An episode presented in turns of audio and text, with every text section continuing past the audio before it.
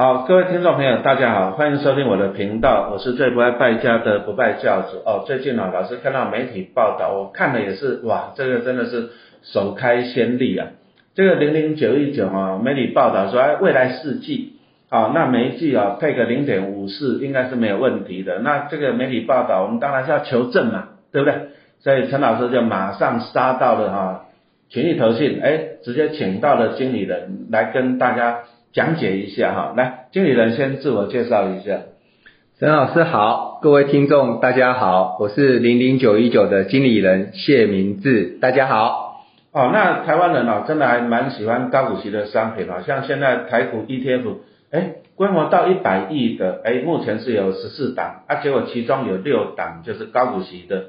好，那再来就是说呢，哎，陈老师最近观察到，因为毕竟那个零零九一九。啊，这个消息真的就像池塘里面丢一颗石头下去了了哈。那我们要求证。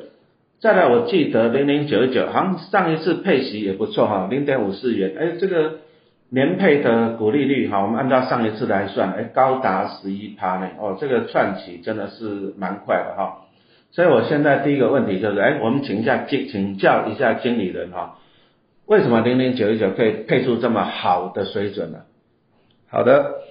零零九一九，其实在六月的时候，是他从去年十月挂牌以来第一次配息，确实像老师讲的，第一次就配出了零点五四元的一个好成绩。其实关键在于它两阶段的指数选股逻辑。那第一阶段呢，是先在十二月的上市贵公司，那它已经公布了前三季季报的时候，我们从季报的数字去挑选。当年度高 EPS 成长率，然后呢，隔年可以配出高股息的一个黑马股，超前部署获利成长的一个高息股。哎，那既然已经知道前三季，所以说这个时间点是在十二月嘛，哈。对，我们是十二月的时候换股的。那例如像目前九一九持有的一些 AI 类股，就是去年十二月挑选出来的，先赚的这个息。然后先赚的这个除息旺季来临前的一个资本利得，那等到隔年五月上市归公司的董事会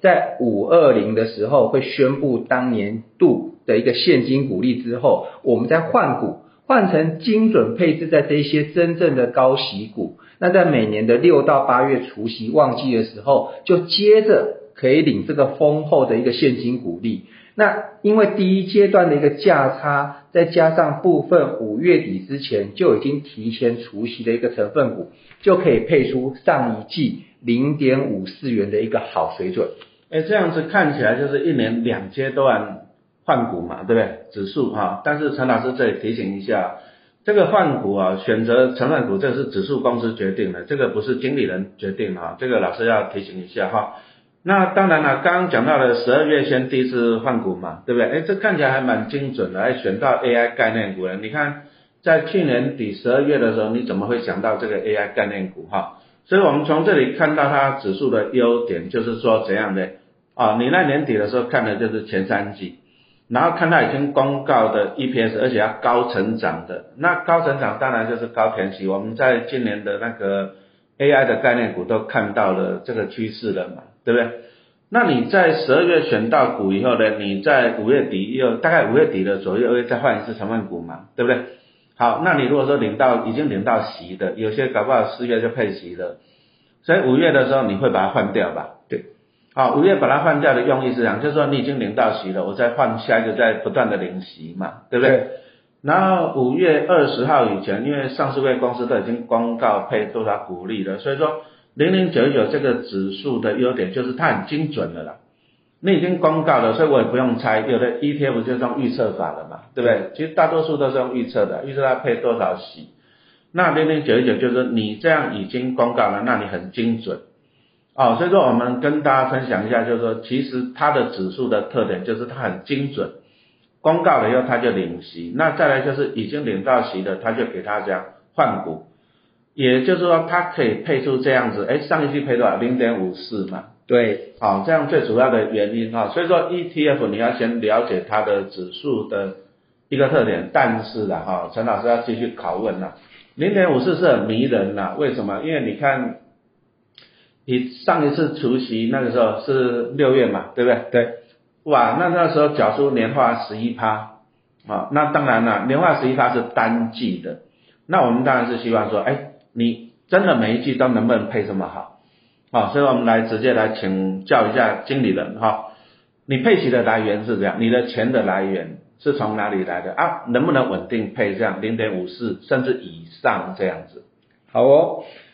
上一季配零点五四，刚刚已经有稍微提过，为什么上一季可以配零点五四？那大家当然也会关心说，接下来可以配出什么样的一个好水准？那呃，投信有自己的法规的限制，也就是说每一季才可以公布确切的一个数字。但是我们发行高股息，我们都知道，其实投资人就想要稳稳的领息。那刚刚有提到零零九一九追踪的指数，它是两阶段的一个选股的一个指数逻辑。那它在挑选的不是主动的哦，是指数被动的这个选股逻辑。那第一阶段刚刚有提到是是会配。高息的获利成长的一个高息股的选股逻辑，先赚价差。那第二阶段是选什么呢？刚刚陈老师也有提到，是精准的布局，董事会宣布高配息的一个股票，让九一九在六到九六到八月除息旺季的时候，可以领到高额的现金股利。接下来呢，才平稳的配发给投资人。那口说无凭，我们可以来教投资人怎么用。客观的公开资讯来检查 ETF 是不是有能力可以持续稳定的来配高息呢？其实目前很多高股息 ETF 受投资人欢迎，所以规模一直成长。避免规模成长股息被稀释，收益平准金机制是一定要必备的。所以目前多数的高股息 ETF，包含零零九一九在内，都具备了收益平准金制度。所以，凡是有收益平准金制度的 ETF，投信的网页每天都会公布净值组成项目。那我们以零零九一九的资料为例，九一九在八月十七号的一个净值是二十点三一，那它组成的部分有三部分，分别是面额、可分配投资收益跟资本利得。那数字上显示，面额十五块，也就是我们的发行价格，可分配收益二点六七，资本利得二点六四，这三个数字加起来二十点三一，就是我们的净值。其中可分配收益在网页上面有注明，是指现金股利、利息收入以及收益平准金扣除这个基金应负担的费用。换言之，今年到目前为止，我们已经收到现金股息高达每股二点六七元，几乎是上一季六月的时候配息金额零点五四的五倍。所以呢，有收益平准金制度的话，二点六七的可分配收益是无论 ETF 因为生熟、市场价格涨涨跌，都可以确定拿出来分配的哦。所以九一九未来四季要配息的能力，从网页上的资讯来讲是具备的。此外，我们也知道投资人投资高股息 ETF 的需求是想要借由稳定的领高息，这点呢，我们有在制定未来的配息政策上，尽可能的去满足投资人的期待，让投资人可以借由投资零零九一九，可以更方便的投资人来规划未来的现金流。好，陈老师稍微补充一下，其实零零九一九是三十档成分股嘛，对不对？是。啊，所以说这三十档成分股就会配齐给零零九一九这个基金啦。那现在六七八九月就台湾的除权期旺季嘛，哈，所以说其实零零九一九已经拿到了不错的股利了哈。那刚刚讲到的说每股有那个二点六七元，对，啊，那这个就是它可以分配的，就是这个二点六七元就是。零零九一九的三十档成分股配出来的息，那零零九一九已经拿到二点六七了。哎，那陈老师把它除一下嘛，因为你是季配息嘛，所以我如果把二点六七我把它除以四，就是你分成未来四季去配嘛，那这样算出来应该可以配到哇零点六六呢。那你上一季配零点五四，那哇那我是用算的，这样算出来表示说其实你是有配到零点六六的实力哦。对不对？那当然陈老师这里提醒一下，我今天我这个只是从账面上的数字去算了，实际还是要等啊，实际还是要等投信公告为主，这样子好让大家了解了嘛，对不对？啊，但是大家就是了解一个机制，就是零零九一九，就是他在暑假啊六七八月这样子拿到三十档成分股的息，他就先存在他的净值里面。那其实这个都是可以分配的。那请问你，你们是不是要维持一个稳定？我觉得稳定也很重要啊。你不要说按照你二点六七可以配，结果你一下子零点八、零点八九，后面又缩水，这样好像对投资人也不好吧？所以我们就是想要用平稳的方式，可以让投资人比较透明、可预期的方式来配出来。好，那再来提醒一下投资人哦，陈老师刚刚是用算的，就是他账面上可以分配的是二点六七，那平均一季可以配零点六六啊，平均了啊，对不对？啊，但是他上一次上一季只有配零点五四，哎，那投资人可能会问说，啊，你为什么不配多一点？其实我跟大家讲啊，其实。其实他就算配零点五四，不配零点六六，当然这些都是假设哦哈。你放心啊，这个钱不会不见的，因为刚刚经理人已经有讲了，其实它都放在你的净值里面，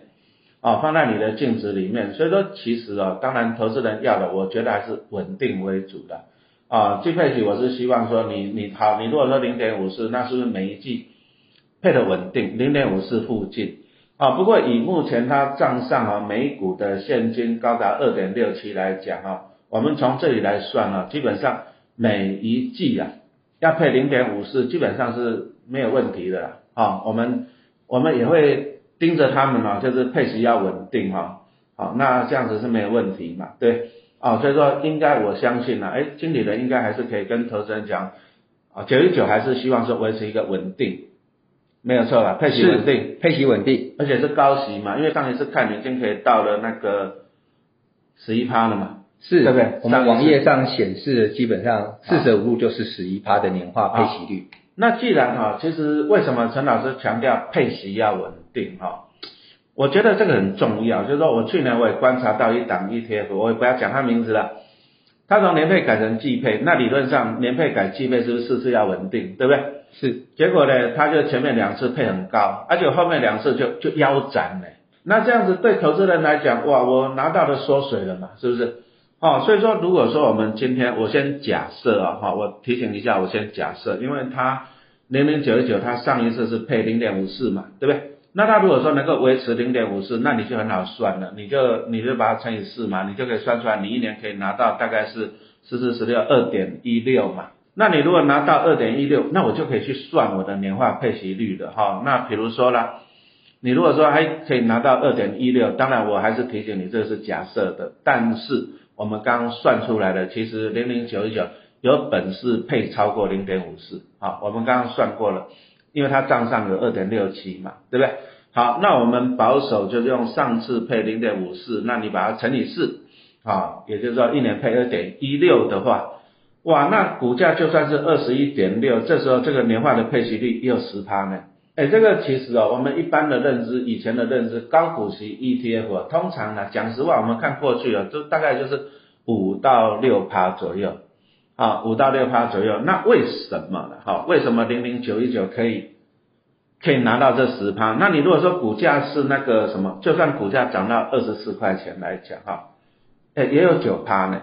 哦，所以说这个还是要回到那个零零九一九的指数的机制。哎，你好像有三个精准，对不对？是，就是因为你这三个精准，所以说，哎，我们一般高股息真的，我们以前觉得六趴就很多了，就没有想到我这样子随便一算哦，你这九一九，哎，你这九趴都还是很，好像看起来很轻松可以达到。那你这个三个精准，要不要跟投资人再再分享一下？好。三个精准的部分话，其实聚焦在五月的选股，好，那十二月的选股刚刚已经有说过了，是超前部署，隔年会配高息，EPS 成长率的高息股，例如去年就已经先布局到 AI 类股，好，那五月的三个精准是什么呢？精准高息、精准卡位跟精准领息。精准高息刚刚也有陈老师有介绍过了，用董事会宣布的股利来算现金股利率，这样子我投的每一分钱就可以确保领到最高的息。我不是用预测未来的股利，也不是用历史的股利率，我是用公司董事会宣布的股利，所以这样最精准，最容易领到高息。精准卡位呢，其实被动式资金，其实我们买的股票可能重叠性很高，大同小异，所以你换股换的比别人早，其实你就有机会买在别人前面。那市场上高股息 ETF 已经有五千多亿了，那五千多亿的资金，只要你买在前面，后面有五千多亿的资金跟你买一样的标的，是不是就可以买的比别人早，买的比别人好？好，那这个是精准卡位的部分。我们在五月底就换股，有些人是在六月才换股，有些人在七月才换股，当然就会比我们慢一拍两拍的一个状况。第三，精准领息，我们呢选五月底的成分股的时候，看起来它是高股息没有错，但是如果它在五月底之前就除完息了，表示我换进来的我也领不到这个高股息的真正的股利率。那这样的话也是没有用的，所以我们会排除掉这一些换股前已经除完息的年配息的股票，确保我投资的三十档股票都可以领得到股息。这也是为什么九一九的股利率可以这么高的一个原因。好，那再来，老师还是要提醒各位投资的朋友哈，当然股利率高是很好了，就是说你拿到的是很迷人哈。那陈老师。我后面我也在粉丝团跟大家分享一张图，因为 podcast 没有没有办法出现图嘛哈。其实它就是刚刚经理已经讲了三个精准啊，他在五月的时候换股啊，所以说那就跟上台湾股市五六七八月这个出现期旺季嘛，然后他就可以安稳的领到很多成分股的息嘛，所以我们一开始也讲到的账上已经有的就是二点六七了，那他要做的哈，陈老师也是建立群益投信啊零零九一九。请你就是平均的分配，啊，就是不要一下子高一下子少，这样投资的很难，真的很难决定我到底可以领到多少钱啊。那刚听经理人这样子讲，应该是可以稳定的配息，啊，就是把四季给它稳定。那目前这样子从账面上算起来，就是九月、十二月、三月跟六月啊会维持稳定，那也不用担心说规模大了，为什么？因为有平准金这个机制。啊，所以说你基本上可以从这个账面上的二点六七去除，所以每一季配零点五四应该都是小 case 啊，啊，应该都是做得到啊，那这个对投资人来讲是一个很大的保障。好，那最后我还是要提醒一下各位投资的朋友哈，领到九趴十趴的息当然是很开心啦，啊啊，但是又有很多人问说啊，老师啊，如果没有填息嘞？呃，基本上啊，填息这个东西不是我能够决定，也不是经理人能够决定的。这个你要看整个大盘股市的气氛，啊，绝对不会说这一档填息啊高股息的哈，大部分因为都是几十档成分股啦，所以说能不能填息，最主要是要看大盘的气氛。但是你投资的你可以做一件事情，什么事情呢？领到股利买回去，那你张数就增加嘛，对不对？啊，比如说我们刚刚讲到，你如果说按照那个七二法则来讲，哈，就算零零九一九哦，就算你买在二十四块钱，那我们按照目前的预估的年化率、股利率大概有九趴，哎，七二法则什么意思？你七十二除以九趴除以九就是八年，哦，就是八年你会多一倍，所以其实很简单啊，你就是好，老师举个例子来讲哈，比如说假设哦，陈老师买了一百张，那我要怎么做才会有复利的效果？很简单。我每一季领到息，我就把它买回去，买回去，买回去。好，那如果说我们刚刚讲现在的价位大概是有十趴的年化股利率嘛，对不对？那十趴用七二法则来算，你就七十二除以十就是多少？七点二年。所以陈老师如果买了一百张，那我只要每一季领到息，我再买回去，买回去，买回去，哎，大概七点二年以后呢，哦，我就会多一倍了。啊，那当然这个只是用目前预估了哈。不过虽不中亦不远矣啦，这样子哈。那以一般的小资投资人呢，你可能你哎，老师我一次买一百张有点辛苦，没关系，慢慢走比较快哈。那假设啦，你每个月存一张，